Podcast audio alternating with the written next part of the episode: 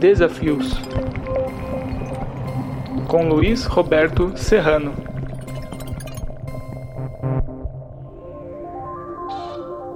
Olá a todos e a todas.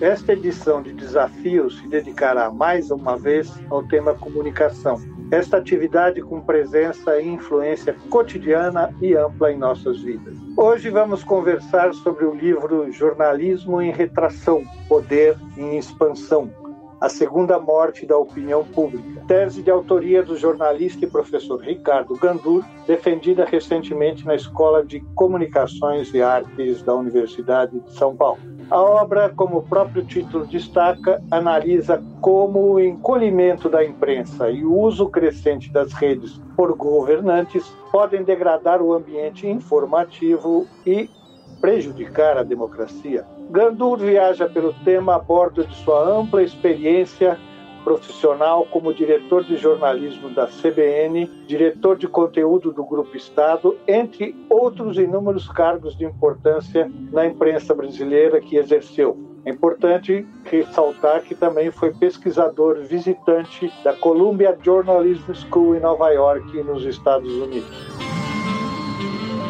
Olá, Gandur. Muito obrigado por ter vindo ao programa. Olá, Serrano. Olá a todos que nos acompanham aqui no canal USP. É, obrigado pela generosa apresentação. É um, é um grande prazer estar aqui conversando com vocês. Pois é, para o começo da nossa conversa, eu queria que você fizesse o que eu, eu sei que é difícil, fazer um pequeno resumo dos assuntos que você trata no livro, para que os, os nossos que estão assistindo ainda e não conheçam a obra tenham uma, uma noção do que nós estaremos discutindo. Claro. Serrano, eu, eu tive uma carreira de redações, né? Ainda sempre fui um jornalista de redação, ativo, fui editor, dirigi várias redações, mas, ou seja, uma, um foco na prática. O jornalismo é uma atividade de, de, de mão na massa, né? É, é, essencialmente. E, mais ao mesmo tempo, eu sempre gostei de estudar, problematizar a profissão, é, sempre dei aula, dei aula na, na Casper Libero, dei aula na ECA como professor convidado e atualmente dou aula na SPM. E, e no curso de jornalismo, de graduação. E, e, em 2015 eu tive um convite para ir para a Universidade de Colômbia, como você mencionou. Foi um ano sabático de, como pesquisador visitante, e eu tinha essa inquietação com a questão dos enxugamentos nas redações, e eu lá iniciei um trabalho que eu concluí na, na, no mestrado na Escola de Comunicações e Artes da nossa Universidade de São Paulo, como você citou, é, em que eu fiz uma pesquisa quantitativa com a base de redações dos jornais brasileiros, tentando dar uma medida a um fenômeno que já era conhecido, quer dizer, as redações estavam se enxugando, né, inúmeros é, processos de demissão, é, é, também mudança tecnológica, né, e, e na época me, me, me, a pergunta que eu fiz era, bom, se esse enxugamento do jornalismo e, e, é um enxugamento em extensão, não é em intensidade. Quer dizer, o livro é um, o livro é um manifesto pró-jornalismo ele faz um alerta assim aos riscos que a gente pode correr se o jornalismo viesse a enfraquecer demais. Que há um enfraquecimento, a gente sabe que as relações se enxugaram muito. Então, a minha indagação na época foi: bom, se a sociedade corre o risco de ficar menos exposta às informações produzidas pelo que a gente chama de imprensa profissional, aqui ela poderá correr o risco de ficar mais exposta se a imprensa reduz sua capacidade produtiva? Bem, aos press releases, as informações propagandísticas, as informações oficiais, chapas brancas, como a gente chama. Então, na época, é, eu tive a ideia de medir o movimento dos políticos nas redes sociais. Na época, a rede social mais em voga era o Facebook. Então, quando, também no estudo quantitativo, eu acho que eu acho não, eu acabei flagrando no seu início um fenômeno que depois viria a se tornar o que a gente está vendo hoje, né? mas isso foi lá no começo, o avanço é, de é, governantes, eu, eu escolhi os governadores. Vocês terem uma ideia, no início do estudo, é, 16 governadores não estavam nas redes, e no final do estudo apenas dois não estavam. Quer dizer, e aí eu medi o avanço das interações por post, comparei com as redações e tal. Então surgiu essa tese, essa dissertação que eu terminei na, na Escola de Comunicações e Artes, aqui da USP, que é, com orientação do professor é, Eugênio Butti, que foi até o, o, inspirador desse, dessa síntese, dessa frase síntese. Jornalismo Sim. em retração, poder em expansão. Então o livro faz, e aqui na, na ECA eu tive a chance de fazer uma ampla revisão e expansão bibliográfica, né, o arcabouço teórico, a, a metodologia, o objeto de pesquisa, e esse subtítulo, A Segunda Morte da Opinião Pública, é uma, é uma referência ao Jürgen Habermas, né, filósofo alemão, um dos últimos remanescentes da, da Escola de Frankfurt, ainda vivo esse ano, fez 92 anos, né, é, e que o Habermas, na obra dele, é, descreve, e com uma, um, um tom profético incrível. Aquilo foi escrito é, na década de 60, a mudança estrutural da, da esfera pública, uma obra marcante dele. Você lê aquilo, está super atual, né? E ele, ele, ele, ele resgata historicamente como que ao longo dos séculos a opinião pública, que lá atrás, antes do capitalismo, era um privilégio dos chamados homens de bem, os homens que pensam, né? E, é, e ela é tomada de assalto positivamente é, pela sociedade civil organizada, com o surgimento da, da estrutura republicana, as instituições republicanas. Então, aquela opinião pública fracassa, morre na, na, na, na visão de Habermas. E o, a, a, indagação que eu faço é que, com o enfraquecimento da imprensa como mediadora informativa, como, como, como instituição mediadora da informação, junto com os demais poderes da República, e essa fragmentação total em que a chamada agenda pública comum se esvazia e cada grupo de interesse fragmentado nas bolhas das redes é, é, é, panfleta e luta por sua agenda própria, essa fragmentação é, é a segunda morte da opinião pública? É essa, essa é a indagação que eu faço. E, e eu sublinho, é, é, nesse início aqui de conversa, Serrano, e faço questão de sublinhar, e falo isso no livro, que o advento do, do, da, da, da, da, comunicação digital e, e, recentemente das redes é muito positivo. Né? Trouxe, deu voz a setores não representados da sociedade, deu voz a minorias, derrubou ditadores, né? mas estamos convivendo aí com alguns efeitos que eu chamo de populismo digital, né? essa comunicação direta governantes público que é, é objeto aí de, de, de, discussão no livro, os riscos que isso pode trazer para a qualidade do ambiente informativo e para as democracias.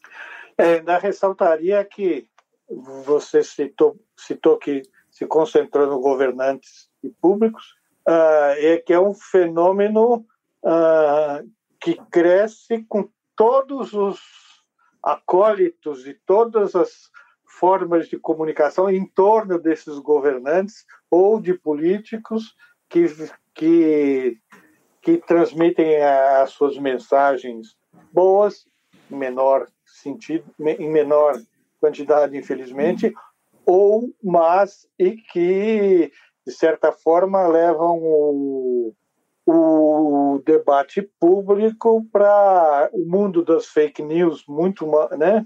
Exato. Então, a, a, comunicação direta, eu, eu, eu, lembro isso no livro, a comunicação direta governante público sempre existiu. Os comícios, as, as caminhadas, as passeadas, as carreatas, enfim, sempre existiu. O que a tecnologia traz modernamente é, primeiro, um volume, né, uma intensidade nunca antes visto, vista, e aí, é, para, o, para o mal, né, Quer dizer, a, a você, a, o poder de manipulação em que, por robôs, é, em que você é capaz de forjar um clamor. Você artificializa uma multidão em clamor, digitalmente. Sim. É, tanto em termos gerais, quanto e aí entra a coisa dos algoritmos, cada, cada cidadão está exposto à bolha que ele mesmo ajuda a construir com os seus likes e retweets e recomendações. Então ele ele sente um clamor que não corresponde é, é, é, é factualmente ao, ao, se correspondesse a um clamor geral. É o clamor da bolha dele. E aí ele segue ele segue retroalimentado por essa falsa multidão a gritar.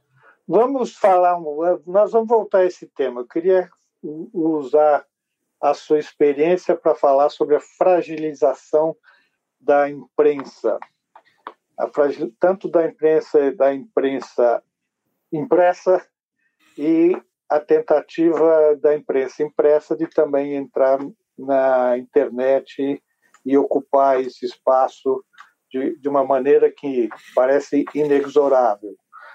Uh, eu queria que você contasse um pouco da sua experiência sobre essa questão da diminuição das, das redações, a, a, a diminuição dos recursos que vinham da publicidade, as transformações que as redações tiveram que fazer para tentar sobreviver, encontrar um novo caminho, foram experiências que você viveu pessoalmente. Sim. Bom, vamos lembrar que o modelo de sustentação, e tomando os jornais como um paradigma da imprensa, vai, vamos pegar os jornais impressos como paradigma da imprensa, né? o modelo de sustentação, chamado modelo de negócio é, brasileiro, se desenvolveu muito à, à luz do modelo americano. Né? O modelo europeu sempre foi muito baseado no leitor, com um mercado publicitário mais modesto. Né? É, o modelo europeu, é, que nas Américas teve na Argentina um grande paralelo, né? o modelo da venda em banca. O, o leitor, aquilo era um crowdsourcing, já, já antes da internet, quer dizer, é o, o leitor todo dia ele, é, bancando o seu veículo. O, o, o The Sun, tabloide londrino, chegou a imprimir chegou a vender 4 milhões e meio de exemplares todo dia né, é, em banca, sem nenhuma assinatura. E o modelo, modelo brasileiro se alinhou muito ao modelo americano, é, que é bastante favorável, vou dizer já por quê, baseado na publicidade. Né, em que o sistema de assinaturas muitas vezes era até deficitário, ou, sub, ou a empresa jornalística até tolerava uma, uma, um modelo de assinaturas quase que no zero a zero ali, ou até deficitário, porque o, o, o, que isso angariava, essa audiência construída em termos de publicidade, é, era muito. compensava todo o negócio. E isso, se você olha o, o, o a trilogia do, do, do, do, Jorge Caldeira sobre o Júlio de Mesquita, em, em, que ele, em que ele, é, esse mercado robusto é, publicitário é um dos pilares da objetividade jornalística. Né? A imprensa, em vários países do mundo, mas especialmente no Brasil, no início do século, nos primeiros, primeiras décadas do século XX, né, rompe com aquela coisa panfletária, sectária e meramente opinativa, e não vai aqui nenhum demérito para o jornalismo opinativo, desde que seja transparente, mas enfim, mas quando que surge o mercado? E, e, e o Júlio Mesquita é tido como o primeiro publisher brasileiro, né? E, e, a publicidade vem. Quando o ambiente editorial busca objetividade. Né? Reportagens que mostram mais de um lado, o que todos os lados que convergem para a notícia pensam tal. Então, esse foi um modelo muito saudável é, sobre o qual a imprensa brasileira se desenvolveu, pois não. E não só a grande publicidade, mas a pequena publicidade dos Também. pequenos anunciantes dos. Os classificados. Os classificados. Exato. O jornal se torna uma plataforma de informação e serviços, em que o anúncio também é um serviço. Né? Ele é uma é informação de consumo. Que é, os classificados tinham tanta importância que pega o exemplo do Jornal do Brasil, que foi um dos jornais Sim. mais importantes que tinha classificados na primeira página. Começava na, primeira. Coluna né? à esquerda e por baixo no rodapé também. Quer dizer, eu, a importância dos classificados. Eu trabalhei no projeto Folhão, é, na década de 90, na Folha, que é, objetivava colocar a Folha com protagonismo maior em classificados, na época dominado pelo Estadão, aqui em São Paulo. Né? Uhum. É, enfim, então o, o, o, o, jornal começa a plataforma. Então, mas a, a, esse modelo baseado na publicidade, ele, ele começa a apresentar fragilidades, o modelo de negócio, né? não o jornalismo, o modelo de negócio, ainda antes da internet.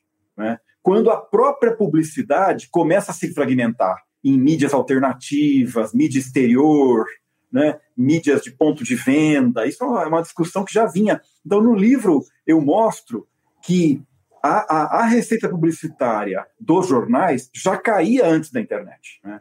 O que Especialmente se concentrava em TV também. Concentrava em TV. No Brasil, a TV tinha uma fatia muito grande, mas mesmo os jornais contra eles mesmos. Sim. Entendeu? Sim. Você pega o gráfico dos jornais apenas, ele já vinha caindo. E tinha essa. E tinha essa e, o, e a, essa fragmentação que a internet apenas acelera, ela é um fruto do desenvolvimento da sociedade. E a, a atenção das pessoas se divide em mais coisas. O mundo vai ficando mais diverso. Né? Sim. Então, e os canais. Então, esse modelo já vinha balançando desde antes da internet. Não podemos culpar a internet apenas por isso. Tá certo.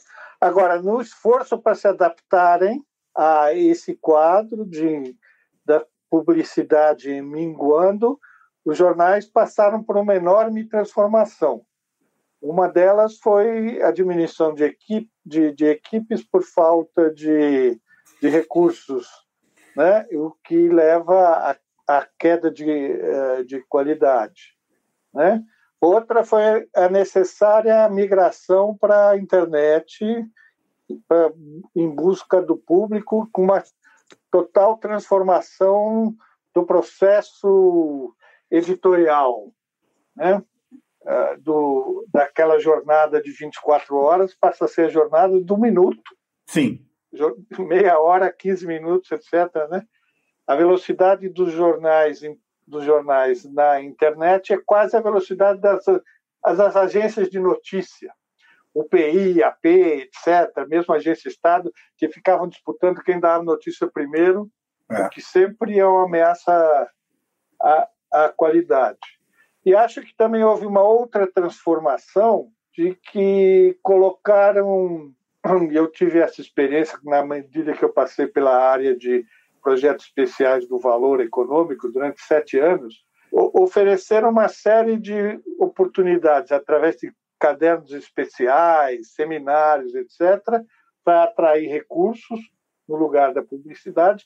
E a minha preocupação é se esse movimento não confunde um pouco o leitor, na medida em que os jornais hoje apresentam uh, projeto especial. Lá tem, lá tem um, uma matéria diagramada de maneira diferente, feito por, um, por, uma, por uma turma especial, que no fundo é publicidade, né? E os seminários não deixam, os seminários são bancados pelos pelas entidades que têm interesse, empresas que têm interesse naquela discussão. Então o próprio o, o, o próprio temário do seminário, de certa forma, uh, leva em consideração o interesse de quem está patrocinando o seminário, etc. Isso é ruim para o leitor, você não acha? É uma forma de dos jornais se colocarem mais eh, recursos para dentro, mas estabelece fronteiras fluidas ali entre o Estado e a igreja, como a gente chamava, né? Uma coisa é notícia, outra coisa é publicidade. Não sei se você concorda com essa minha análise. Não, eu, eu entendo a tua análise, mas eu não sou tão pessimista. Primeiro que eu acho que, o, particularmente nos jornais, o, o leitor é muito é, mais qualificado e ele sabe entender. E aqui, esses conteúdos, em geral, atendem aquele núcleo interessado no assunto, né? aquela, aquele, aquela comunidade interessada no assunto. Não é para não é o leitor é, geral. Né? E, e, em geral, eu acho que é que você falou. Eu acho que o que atende o interesse do patrocinador ali é, é, é a, a pauta atende.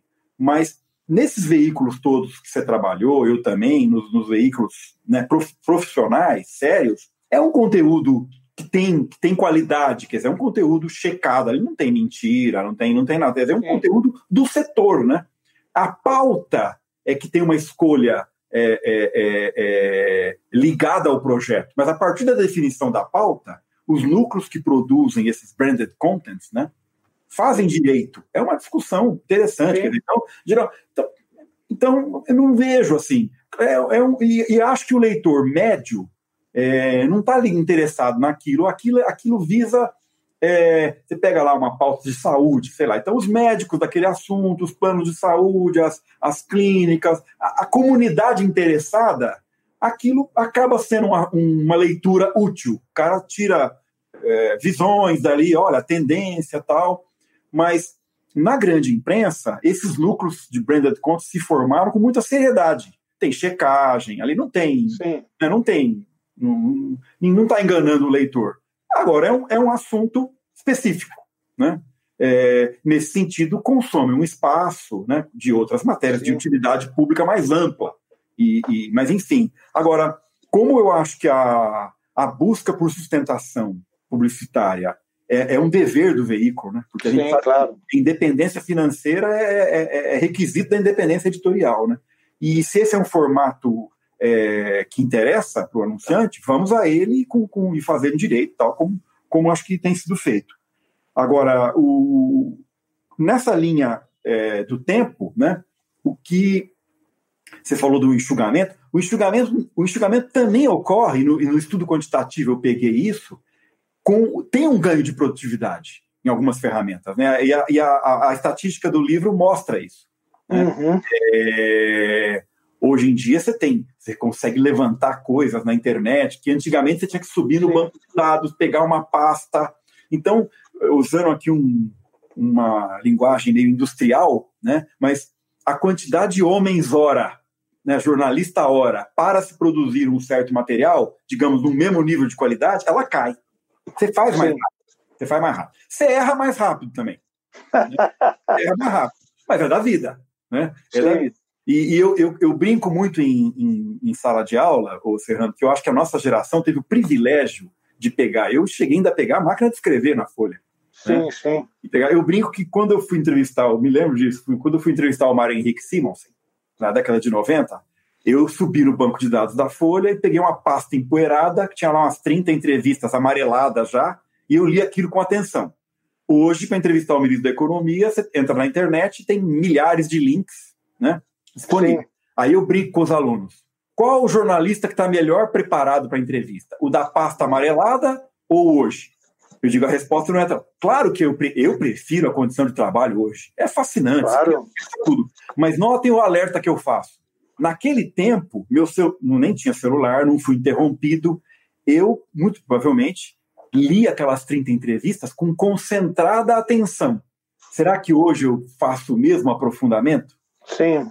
Não sei, porque é tudo é muito corrido, o celular está tocando, o WhatsApp e tal. Então eu faço esse alerta. A condição de trabalho hoje é muito melhor. Os alunos estão aí, a turma nova é animada. Mas você entende? Quer dizer, tem uma coisa do slow journalism para eu produzir uma matéria que eu acho Sim. que faz falta. Então, assim, eu, eu acho que eu fui entrevistar o Simonsen bem preparado, li tudo com calma, né, e não fiquei apavorado diante de milhares de links que eu nem sabia o que escolher. Né? Aquela pasta amarelada tinha uma certa curadoria de quem organizou.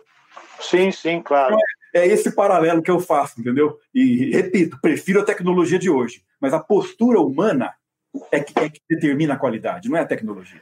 Uh, eu comecei a usar computador não é, fora do ambiente de internet ainda nos anos 90 na Veja. Olha. Que foi introduzido lá você trocar a máquina de escrever pelo, é. pelo, pelo é. desktop. É. Dizer, e, mas a internet veio depois. Uh, uh, você, como professor atuante, na nossa geração, o mercado de trabalho e a hierarquia dos lugares, hierarquia e importância era mais ou menos definida. Né? Ou você ia para os jornalões, ou você ia para a editora Abril, aqui em São Paulo, lá no Rio para a editora Block, né, né? E, enfim. O que, que você diz hoje para os seus alunos sobre perspectiva do mercado de trabalho na imprensa?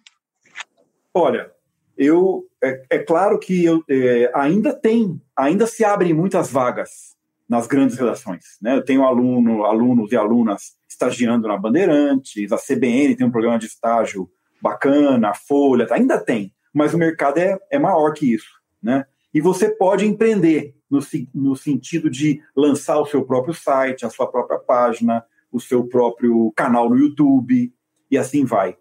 O que eu procuro trabalhar, e acho que isso é importante, é que, porque eventualmente se tem uma visão de que você falou da separação igreja-estado, né? Que para quem não Sim. lembra, é a separação entre os entre os é, a, a, a, independência dos princípios editoriais e, e, a gestão comercial do veículo, né? Mas uma coisa que eu gosto muito de, de trabalhar com os alunos e é legal é de que essa divisão ela independe do tamanho do veículo. Você pode você pode ter um site num sobradinho da Vila Mariana, um bairro aqui de São Paulo, né, com dois, três, quatro colegas, você pode praticar essa, essa separação. Né? É o duro é ele, ele sozinho conseguiu o anunciante, né? Então, mas dá. Esse é o desafio. E eu conheço exemplos de dois sócios, cada um faz uma coisa. E são pequenos. Né? Então, assim, é fascinante isso. Então, eu não. É, eu, eu toco muito no jornalismo empreendedor, né? Mas eu não abandono os, os, os, princípios da independência jornalística. Só porque o empreendimento é pequeno, não, não precisa. Não é, nesse, não é de forma alguma um pré-requisito. Né? É, ah, é mais desafiador? Talvez. Vamos, vamos, lembrar, né? Quer dizer, no New York Times, é, até hoje, no prédio novo, a torre de elevadores que leva à redação é diferente da torre de elevadores que leva ao comercial. É uma coisa até o uhum. prédio novo foi pensado assim, né? Sim, sim. Isso é muito interessante. uh, então, uh, você, então você inocula nos seus alunos o interesse pelo empreendedorismo. É, acho que isso é uma questão importante para quem eu, quer ser jornalista hoje. Não é que eu inoculo esse interesse, é que eu, eu, eu lido com isso como uma realidade né? Uhum. E, e, tento passar para eles um ferramental para que pratiquem jornalismo, mesmo nesse tipo de empreitada. É foi, é, foi um desafio que a nossa geração não teve que enfrentar, né? Não teve, não, também não tinha campo, né? Não tinha campo. campo, não é verdade. Eu, eu, você vê, eu, eu comento com, com os alunos, e você vai lembrar bem disso, pô, quando eu entrei na Folha, minha primeira meu primeiro emprego na grande imprensa, quantos meses demorou para eu assinar uma matéria? Acho que foram uns três ou quatro meses. E uhum. tinha uma certa solenidade. Um, um dia a, a, a, a, editora me chamou e disse: Olha, você vai assinar essa matéria. Puxa, aquilo é um acontecimento. Você né? correu no jornal para comprar o jornal no dia Comprei, avisei a família, né? Avisei a família.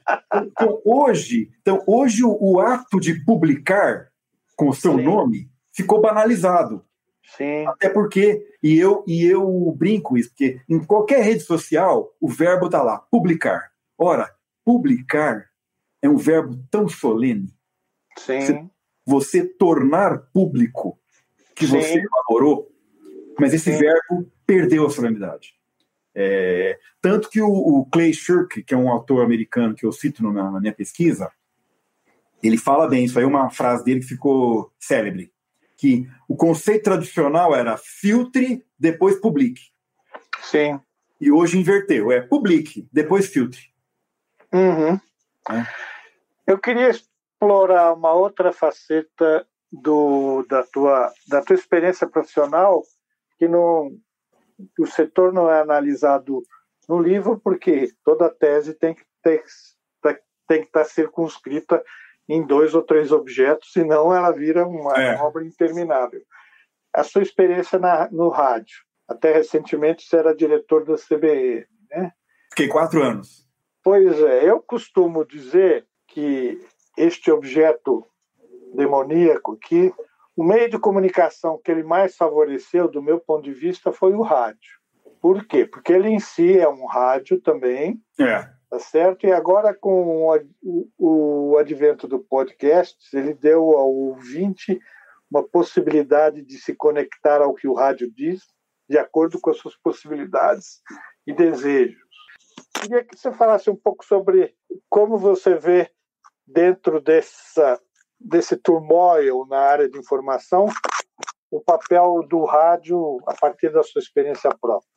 Não, legal. E foi uma, uma entrada. Eu já tinha passado, não tão intensamente, porque agora na CBN foi é, a minha vida, né? Mas eh, nós lançamos a Rádio Estadão Sim. lá em 2000 e 2010, 2011, por aí, né? lá no Grupo Estado. Então foi uma primeira primeiro contato. Mas claro que a minha vinda para a CBN, aí sim foi um mergulho de vez nessa mídia. É, eu sempre gostei muito de processo, como que a redação está organizada, sempre gostei muito de olhar isso, como é que as pessoas estão trabalhando, tal, o fazer jornalístico. E foi fascinante e desafiador ao mesmo tempo. É, a equipe é, da CBN que me acolheu em 2016, quando eu, quando eu lá entrei, é, me ensinou bastante, aprendi muito com o time. Depois você vai, vai passando a contribuir junto e vai. É, foi muito legal. E o processo do rádio é fascinante. Então vamos, come, vamos começar pelo, pelo que ele põe na rua, né? Primeiro, o, o rádio é a única mídia que você consome enquanto faz outra coisa. Sim. E é uma vantagem competitiva é maravilhoso. fantástica. É, fantástico. Enquanto dirige, enquanto cozinha, enquanto caminha, anda, corre na academia. É, você até vê TV, ouve rádio, você fica tá o rádio ligado, você lendo o jornal tal. Ao mesmo tempo, é, e quando, se você está com fone e o advento do podcast, que nada mais é do que um áudio que você ouve qualquer hora, né? É, ele é muito imersivo, ninguém te interrompe. Ao contrário de outras mídias que piscam link, é, interrompe, vem um. Não, o, o áudio você está ouvindo, ele, é, ele, é, ele tem uma linearidade, né? E é muito imersivo, então gera uma concentração. É, então isso é fascinante do ponto de vista de consumo da mídia. Mas o que mais me impactou, do ponto de vista do público, foi a questão da reação do ouvinte. Como que o ouvinte de rádio e, com, ainda mais com os canais que tem hoje, né? Mas outras mídias também têm canais, comentário, insight e tal. Mas no rádio é muito fascinante. O, tem, os ouvintes quase que te ajudam a gerir a emissora, em nível nacional. A reação do ouvinte é, é muito engajada, muito forte. E então eu brinco em, em sala de aula, eu adoro contar história, né? Mesmo as que eu não convivi, era pequeno, mas eu essa aqui eu você vai lembrar. Eu, eu conto isso aqui. Dia 1 de fevereiro de 74, um cidadão pegou uma ficha da Telesp na Praça das Bandeiras, aqui no centro de São Paulo, ligou para a rádio Eldorado e falou: Olha, tem um prédio pegando fogo aqui. Era o Joelma. Uhum. Esse cara tweetou. Sim. Tá certo? Com a tecnologia da época. Sim. Então, você veja, a, a postura humana é a mesma. A ferramenta vai mudando. Né? O que ele Sim. fez? Ele fez um tweet. Né? Sim. E o rádio, a Eldorado mesmo foi pioneira em ouvinte repórter, depois a PAN, a CBN, tem o, você faz a pauta e assim vai. Né? Então, essa participação do público, as sessões de cartas tal, mas afunilando, no rádio é, é, é, é, é muito diferente essa relação com o ouvinte e te dá banhos de humildade como editor, você aprende muito e corrige rápido também. Sim. O ouvinte corrige os erros tal. É fascinante. Sem contar a, a, agilidade, né? O rádio é muito mais ágil que a internet. Se aconteceu, se aconteceu uma coisa agora aqui, você liga o celular e entra ao vivo. Né? Eu estava na Flip, eu estava na Flip em Paraty, julho de 2019, quando teve aquele pancadão lá dos bolsonaristas contra a palestra do Glenn Greenwald. Era uma sexta-feira 10 horas da noite. Eu liguei para a CBN e entrei ao vivo, na hora. não precisei nem sentar para escrever um texto, nada. Né? Sim. É uma. É, é maravilhoso. E aí eu acho que isso aqui, pro, pro rádio, foi, foi, foi fascinante, né? Porque isso aqui virou um estúdio, né? Você liga, Sim. fala, edita e vai, e entra ao vivo, né? Para a mídia impressa, ele tem várias restrições. Primeiro, que é pequeno segundo que é vertical, e tem muitas intercorrências no meio de um texto, sejam publicitárias ou seja de outras inter intervenções. Então é, é, é difícil aqui para a mídia impressa e é, um, e é uma dificuldade inescapável, porque é onde a maioria das pessoas lê noticiário e né? para a imagem, tem o um problema do tamanho, mas ele pode ser projetado numa televisão, etc. Então fica mais, menos Por isso que eu digo que para o rádio é fantástico. Com relação a esse aspecto, Serrano, eu queria comentar um, um ponto. É, você falou para ver a mídia impressa aqui, as edições dos jornais, né? Uhum. No formato. É, o, o, o, Eugênio Butti, que foi meu orientador na dissertação, fala disso no, até no prefácio e na, na, nas matérias dele, é, que o, o, essa coisa do jornal impresso, né? De essa, essa, é, essa coisa do jornal impresso, de, de oferecer a cada 24 horas um retrato o mais bem acabado possível do que foram as últimas 24 horas em termos noticiosos, né? eu acho um exercício que, se ele vier desaparecer, eu espero que não, né? porque as edições impressas ainda estão aí, acho que vão ficar por muito tempo, né? mas é, é um exercício que, inclusive para a redação, que está alimentando o site, fazendo o podcast e tal, é uma coisa. Você se forçar a, no fim do dia, produzir um arrazoado hierarquizado e com escala de valores do que foi o noticiário do dia, é um exercício interessante. Então, para dizer o seguinte, que eu ainda, e acho que é uma coisa da nossa geração, e é uma coisa geracional, acho que talvez outras gerações não façam isso, quer dizer, eu ainda não consigo ficar sem a, a, a, a observação das edições impressas, mesmo digitalizadas, mas a edição impressa, né? Edição em PDF ali, para você ver como cada redação é, olhou o noticiário, né? Que pesos ela deu, que como ela hierarquizou, para usar um, um, verbo que você usou, né? Sim. E eu acho isso um exercício fantástico, né? Toda manhã você fala, olha como o Globo deu isso aqui, como a Folha deu, o Estadão deu, o Valor deu, tá, e comparar. É, enfim, acho. Então, esse exercício, claro que depois você fica ao longo do dia nas redes, tal, não sei o quê. Mas eu acho esse exercício bom para a sociedade e bom para o profissional também. As redações que vão tweetando e vão fazendo ao longo do dia, mas em paralelo vão construindo esse produto. Eu acho para o jornalismo um exercício é, saudável. Eu acho que se perde uma coisa não só da hierarquia e importância das notícias, etc., mas como o espaço onde a notícia é distribuída, as artes que são criadas no papel, sim, aquela sim. fotografia rasgada em oito colunas, sim. sabe como é? A capa do caderno de cultura, que sim. pode ter uma ilustração maravilhosa. É. Isso, difícil, isso se perdeu na transcrição é, digital. Você abre, alguns jornais, é, você abre alguns jornais de hoje, no segundo dos cadernos, tem lá a questão da, do livro das, das cartas da, da da, Clari, da Clarice Lispector, né?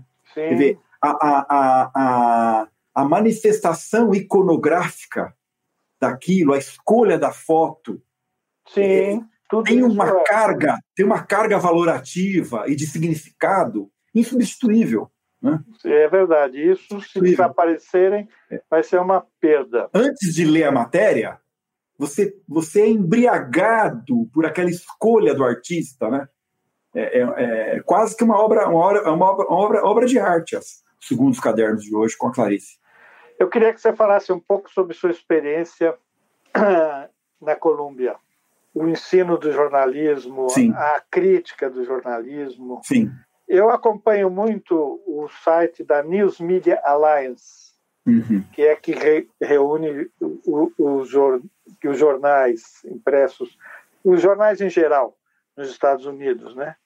E até alguns anos atrás era eles só aceitavam jornais impressos e passaram a aceitar também jornais cuja redação era é só digital, etc, etc. E eles se lamentam todo dia. Tem sempre uma matéria é, preocupada sobre a perda do jornalismo regional, do jornalismo da é. cidade, etc. Onde os, os é, várias empresas estão comprando jornais locais, ah, então, o jornal deixa de ser tão local quanto que é, e eles consideram isso muito importante para a democracia americana. Queria que você falasse um pouco sobre essas coisas, essa experiência que você sentiu né, ao frequentar a Colômbia e observando de perto a imprensa americana. Sim. O, o meu estudo começou é, olhando uma das pesquisas do Pew Research Center, lá de Washington, é, que Colômbia depois resgatou e, e, e fez o, o, mapa dos desertos noticiosos no Brasil é, replicado com grande competência pelo Projor, Atlas da Notícia, né? Que mostra o desaparecimento dos pequenos veículos locais. Né? A minha inspiração começou ali. É, e no Brasil tem pouco estudo empírico, né? A gente sabe, pouca literatura sobre jornalismo e tal. Mas eu, meu contato com Colômbia começou em 2013, com o Lee, Lee Bollinger, em cima de um seminário sobre liberdade de imprensa que eu participei. Depois eu, eu conheci vários professores aí da escola e conversando, conversando, veio o convite para passar um ano letivo lá como professor visitante. O, foi muito interessante o contato com a metodologia de ensino é, da Universidade de Colômbia, que é, muita gente não sabe, considerada uma das melhores escolas de jornalismo do mundo, não tem graduação, né? É, jornalismo na Colômbia é um curso de pós-graduação. É que eu sou a favor desse modelo. É, é um curso de pós-graduação para, para onde vêm profissionais formados em filosofia, história, ciências sociais, ciência política, economia, é, arte, qualquer profissional, né? Qualquer bachelor é admitido para aquele Master of Arts ou Master of Science, depende do nível é, de Colômbia. Mas mesmo sendo pós-graduação e tendo uma carga, uma carga acadêmica, intelectual, conceitual muito forte, é uma escola com uma abordagem prática muito forte, né? muito forte. Uhum. Técnicas de entrevista, técnicas de audiovisual e com uma abordagem é, é, prática, mas com um, um, um, fundamento muito forte. Quer dizer, acho que eu, às vezes se confunde um pouco. Eu, eu, por exemplo, vou pegar como exemplo aqui a questão gráfica, da diagramação. Né? É, se confunde aprender a diagramar com, com aprender a dominar uma ferramenta, um software de diagramação. Né? Não, é, o fundamental é o que, que significa cortar uma foto em close? O que, que significa distanciar o plano? Como, como analisar a carga informativa de uma imagem? Né? É, o, que, o que acontece com uma foto recortada? Ou uma foto plana, como você falou, mais aberta, mais fechada, enfim. Então, Colômbia é, aplica muito fundamento jornalístico no ferramental de trabalho. É, eu, me, eu, me, lembro os workshops de entrevista né, e coisas que eu ouvi lá, né, é, como, por exemplo, né, a, é, não adianta as, as perguntas que você preparou para fazer para o entrevistado. Frequentemente, a melhor pergunta é a que não está ali. É a, que, é a que surge de você, ouvir, de você ouvir a resposta com atenção. Né? A, a, a melhor pergunta é a seguinte. Né? O, valor da, o valor da pergunta curta. A gente vê ainda muita gente, em vez de fazer pergunta, faz colocações para mostrar que sabe. Né? Uhum. E, e, e, nós estamos a serviço do ouvinte, do telespectador, do leitor. É, nós temos que ser a ponte para o entrevistado falar, né? É, e, então, a pergunta curta, bem colocada, o nível de atenção. Então, enfim, Colômbia vai muito na prática, mas é uma prática que carrega o fundamento. E essa junção teoria e prática eles fazem muito bem. É. é, e o sujeito chegar com uma formação em filosofia, história, economia, geografia, Seja. ciências, ciências, enfim, eu acho que dá um, um escopo muito grande para ele exercer um jornalismo mais perceptivo é. da realidade, capacidade analítica, né? É, entender o mundo, né? Repertório é. cultural, né? É, né? É repertório. É, é, é uma escola bem interessante. E o, o só para conhecimento, acho que é. Agora, a, a escola produz matérias é, em, é, é, a partir da, da, do, do, currículo jornalístico, são oferecidas matérias muito interessantes para os demais colleges do campus, para os demais, as demais faculdades. É, é, tanto no, no, currículo base, que é o core curriculum, é, quanto pelo, no liberal arts, que é um clássico currículo de, de, é, de Colômbia, é, para várias vertentes. Então, por exemplo, eu, eu, eu frequentei um curso do Michael Schudson, que é Jornalismo e a Vida Pública. Sim. essa é uma matéria que o pessoal da faculdade de medicina pode fazer, o pessoal da engenharia pode fazer. É uma matéria Sim. aberta, ela é, ela, é, ela é concebida na escola de jornalismo, mas oferecida como repertório para todos os currículos. É muito rico isso. Muito rico. Sim. É, estando lá nesse período, você certamente acompanhou de perto o esforço que o New York Times fez para se tornar um jornal em que os assinantes são decisivos. Fez toda essa caminhada para sair da, da dependência extrema da publicidade para que os assinantes pudessem ser os, os mantenedores do, do veículo. Foi uma caminhada que até uh, abriu uma coisa polêmica, como eles abrirem 20% do capital para o Carlos Salinas do México, né? que né, houve uma discussão na época, parece que esses 20% já não existem mais, etc. Né? E também tem um fato que eu acho importante, é que o, o, o mercado do New York Times é o mundo, então é, é bem maior, etc. Como é que você observou essa transformação que eles fizeram, esse esforço que eles fizeram nesse quando, caminho? Quando eu estava... Quando é voltar Isso. aos assinantes. A, o modelo europeu. É. O modelo, é, uma, é uma volta ao modelo europeu. Né?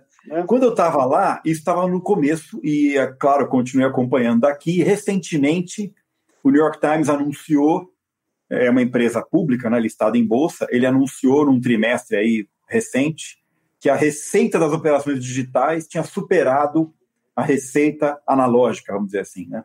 É, tem uma discussão aí forte que volta àquele ponto que a gente colocou no início, se o, se o se a garantia, se a sustentação pela publicidade não foi a mãe da, da, da, da objetividade, né? ou, ou, ou um dos pilares, né? Tem uma discussão forte aí sobre o opinionismo no jornalismo, né? E, e se não é um risco quando você é, passa a depender do dinheiro do leitor, se Sim. isso não vai criar uma nova dependência da, é, de um viés do leitor, porque todo leitor tem um viés. Né? Sim, claro. É, pertence a uma bolha, ou, ou, enfim, ou tem algum nível de viés, ou de preferência, enfim, ou de posicionamento, que é normal, é, é uma, escolha individual. Né? Então, essa discussão é, na própria Columbia Journalism Review, a revista é, que hoje é, é predominantemente eletrônica, embora preserve as edições impressas, quatro por ano, a revista da Columbia, né, que, uhum. que discute, discute mídia, discute jornalismo, é, é, levantou essa discussão. Né? O, o, o, os Estados Unidos produziram outro modelo de sustentação, também muito invejável, até do ponto de vista de de salvaguarda do jornalismo, que são muitas organizações sem fins lucrativos, que, sustentadas por doações, ou pulverizadas, ou de doadores identificados, é, que acabaram acolhendo, às vezes, praticamente editorias inteiras, oriundas de enxugamentos de redações maiores. Né? Então, Sim. você tem, tem é, veículos e, e, e, e que é, produziram veículos mais nichados em focos específicos. Alguns não tão nichados, como a ProPublica, que é especializada em jornalismo investigativo. Né? Sim. Ah, o Inside Climate News, que é cobertura de meio ambiente, o The Marshall Project, que é, é cobertura da justiça, e assim vai. É... Eu participei de um workshop interessante lá em Colômbia, que é sobre a seguinte polêmica, a seguinte questão, né? E já adianto que não houve uma conclusão, mas é, ela é interessante essa questão, que é o que é mais perigoso para um veículo, um grande anunciante ou um grande doador? Sim. Interessante. É, é um, é um dilema, né? Porque o doador também pode ter sua agenda, né? É, Sim. Pode ser um advogado e tal. Eu adianto para quem está nos acompanhando. O segredo aí é transparência.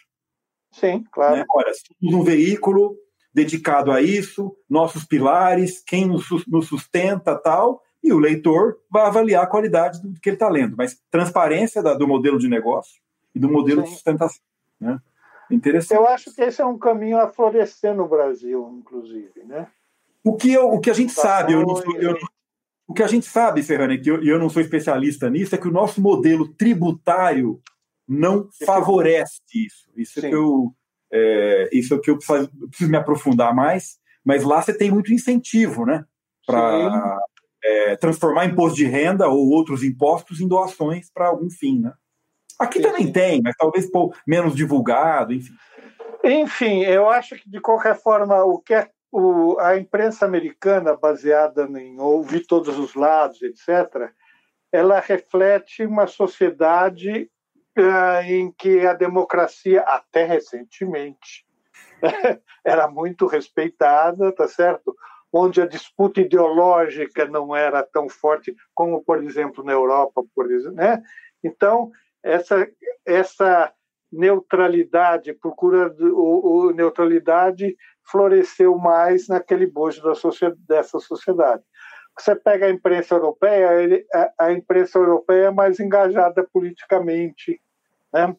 É, já até já foi mais. Os partidos comunistas tinham seus jornais. Não por acaso o lead, o lead não é tão claro, né? não é tão objetivo. É, né? é uma coisa meio opinativa. Tem também. uma coisa, um diálogo com o leitor mais forte, né? Para quem o sustenta, né? Exatamente. E você vê que não, não, por acaso o modelo europeu é mais, mais dependente do leitor. É interessante isso. É, então é, é uma outra coisa, né? Então, para a gente, bom, já estamos quase chegando à última, na última hora, eu queria uh, explorar essa questão da segunda morte da opinião pública. Uhum. Porque, uh, uh, na medida que a, a, mídia fazia a mediação, como diz o, o nome, né, havia uma, uma, uma, uma espécie de um, balizamento do que era passado para a opinião pública. E, e num jornal, uh, acabei de falar dos Estados Unidos, quando a coisa era mais equilibrada. No, aqui no Brasil, a, a, a, grande mídia, de certa forma, tem uma tendência conservadora, né? e embora seguindo as regras de ouvir todos os lados, ouvir o máximo possível todos os lados. Então, e, ao mesmo tempo, você colocou que a, as mídias sociais também trouxeram uma grande participação boa de pulverizar a opinião. Mas trouxeram junto, como diz o, o, trouxeram junto também os idiotas, como diz o nosso Berto Eco. Berto Eco. E é. trouxeram esse reinado de mentiras e falsidades, etc., que cresceram mais do que é desejável em qualquer país uh, democrático. Ou seja, nós temos uma opinião pública em turmoil, nós temos uma opinião pública confusa. Né? Você falou dos, dos nichos, não sei o que, etc. Mas mesmo esses nichos, eles é, acabam prejudicando a visão geral. Quer dizer, esse passo que foi dado, permitido pela tecnologia, é uma perda para uma discussão mais equilibrada de valores, de caminhos, para a democracia, etc. Né? É uma, é, é, é, será que a gente não conseguirá escapar disso? Então, Serrano, é, vou é, antes sublinhar uma coisa importante. Dizer, eu falo aí, meu lugar de fala aí no livro e aqui contigo, claro, é, é como jornalista, tá certo? A gente, é, a gente é especialista em coisa nenhuma, né? Sim. Então, o que eu fiz foi pesquisar, entrevistar, ler, pesquisar. Então, o meu relato aqui é um relato de jornalista que leu, estudou, entrevistou. Eu estou dizendo isso pelo seguinte: é, é, é, o que eu tenho lido e continuo lendo, né?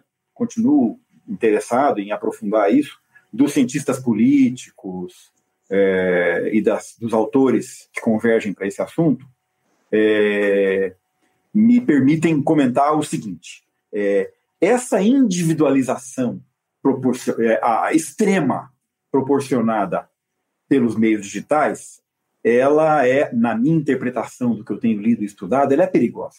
Porque uhum. é, nenhum de nós, isoladamente, é, e, e, e, é suficientemente é, ou, ou é suficiente para ser um polo completo Sim. da sociedade. Nós todos somos melhores em conjunto. Sim. Nós todos somos melhores com os nossos pares, cidadãos, nos complementando e nos. Eh, nós somos melhores em multidões mais ou menos é, é, entendidas. Né? Porque assim, essa possibilidade individual que a, inter, que a internet deu e que eu, essa, esse poder de publicar. Todo mundo é um publicador hoje. Né? Então é isso que os cientistas políticos chamam de esvaziamento da agenda pública comum. Porque para que exista uma agenda pública comum, cada pessoa tem que olhar e abrir um pouco, abrir mão alguns centímetros do que, do que pensa e, e ter um amálgama mínimo, um, um chamado consenso mínimo da sociedade. Ora, hoje ninguém abre mão do que do que pensa, quer dizer, e, e se e, e, você se gruda, né? E se, se, se agarra a, a, a, em grupos raivosos que pensam exatamente como você ou que as redes fazem você achar que pensam como você. Então, enfim, aqui eu estou fazendo uma coisa até meio rasa de um, um, conceito sociológico aí muito complexo. Ou seja, perde a, enfraquecem-se partidos políticos, enfraquecem-se organizações civis da isso, sociedade. Isso, isso. Tá certo? Isso. E é, contribuiu isso. mais com o debate de uma forma organizada e que levavam. E, e, e, que, e que são as instâncias de mediação. Né? Uhum. Quer dizer, que é? uma reunião de um partido, eu saio dali, mesmo que eu, meu voto foi vencido, eu saio dali para cumprir o que foi determinado. Sim. Né? No coletivo. Né? Sim. Então, assim, a, essas figuras que a gente vai usando talvez não sejam suficientemente completas, mas é, é, algo por aí, entendeu? Quer dizer, é esse. Claro que o, a expressão individual, o voto, sempre existe. É, é, o indivíduo é importante. Eu não estou aqui negando o indivíduo. Eu estou fazendo um alerta a, a, a, essa questão da individualização extrema que a internet trouxe. Eu só leio o que eu curto. Bom, então a informação. Esse é um perigo, é perigoso, né? Você, você não, não se expor a algo que você não acredita, que você não sabia que existia, né? Então, Sim. quando você curte, você alimenta, então só vem o conteúdo que você gosta, né? Então, isso é, é enfim, é isso que a, a segunda morte da opinião pública, para responder o teu ponto, né? está nessa linha, quer dizer, é, o enfraquecimento das instâncias de mediação. E não é só a imprensa, né? Sim. É poderes da República. A gente sabe, né, Serrano, que a imprensa foi chamada, chegou a ser chamada de quarto poder, e nós, jornalistas, sempre refutamos esse rótulo por achá-lo arrogante, e é. Né? Sim, Mas claro. ator, alguns, ator, alguns autores que eu li né, chamam as redes sociais de o quinto poder. Sim. Né? Colocando a imprensa como quarto. Poder ou não, sempre foi uma instância importante forma, é, que ajudou, com todas as suas mazelas, com todos Sim. os seus defeitos, mas pelo menos a imprensa profissional tem editor-chefe, endereço, é, tá lá amanhã, depois de amanhã, não é um site Sim. anônimo que joga um monte de coisa, depois some, ninguém sabe quem, quem, quem, quem é responsável por aquilo, né? não tem transparência, enfim. Enfim, o quinto poder é o poder da dispersão e da fragmentação, não é? Exatamente ao, ao interesse de alguém, né? No, no interesse de alguém. É. Claro. E assim vai. Ricardo, estamos chegando no fim. Se você quiser dizer mais alguma coisa desse enorme monte de assuntos que a gente já, já conversou. Obrigado. Obrigado pela oportunidade de tornar pública essa conversa. Parabéns Sim. pelo programa e até uma próxima. Obrigado a todos que nos acompanharam. E o livro é editado pela Sumos Editorial, vou fazer uma propagandinha uhum. aqui. Está nas livrarias online, físicas tal. E é, um, é, um, é uma sensação boa de tornar público um estudo, né? E aí muitos vão concordar, discordar, achar erro, complementar. Eu espero também que seja fonte para novas pesquisas. É, então tá aí pela Sumos Editorial, o livrinho. Tá ok, muito obrigado pela sua atenção. Espero que o público tenha gostado dessa discussão. Discutir imprensa é sempre uma coisa meio fora das pessoas, né? Então é, é sempre bom esclarecer o que vai neste mundo que nós nós vivemos. Este debate vai ficar na home do jornal da USP e depois fica no canal USP por tempo infinito. Muito obrigado. Muito bem. Fernando, para te ver, obrigado a você. Até logo, viu? Ah, tchau, tchau para todos. Desafios com Luiz Roberto Serrano.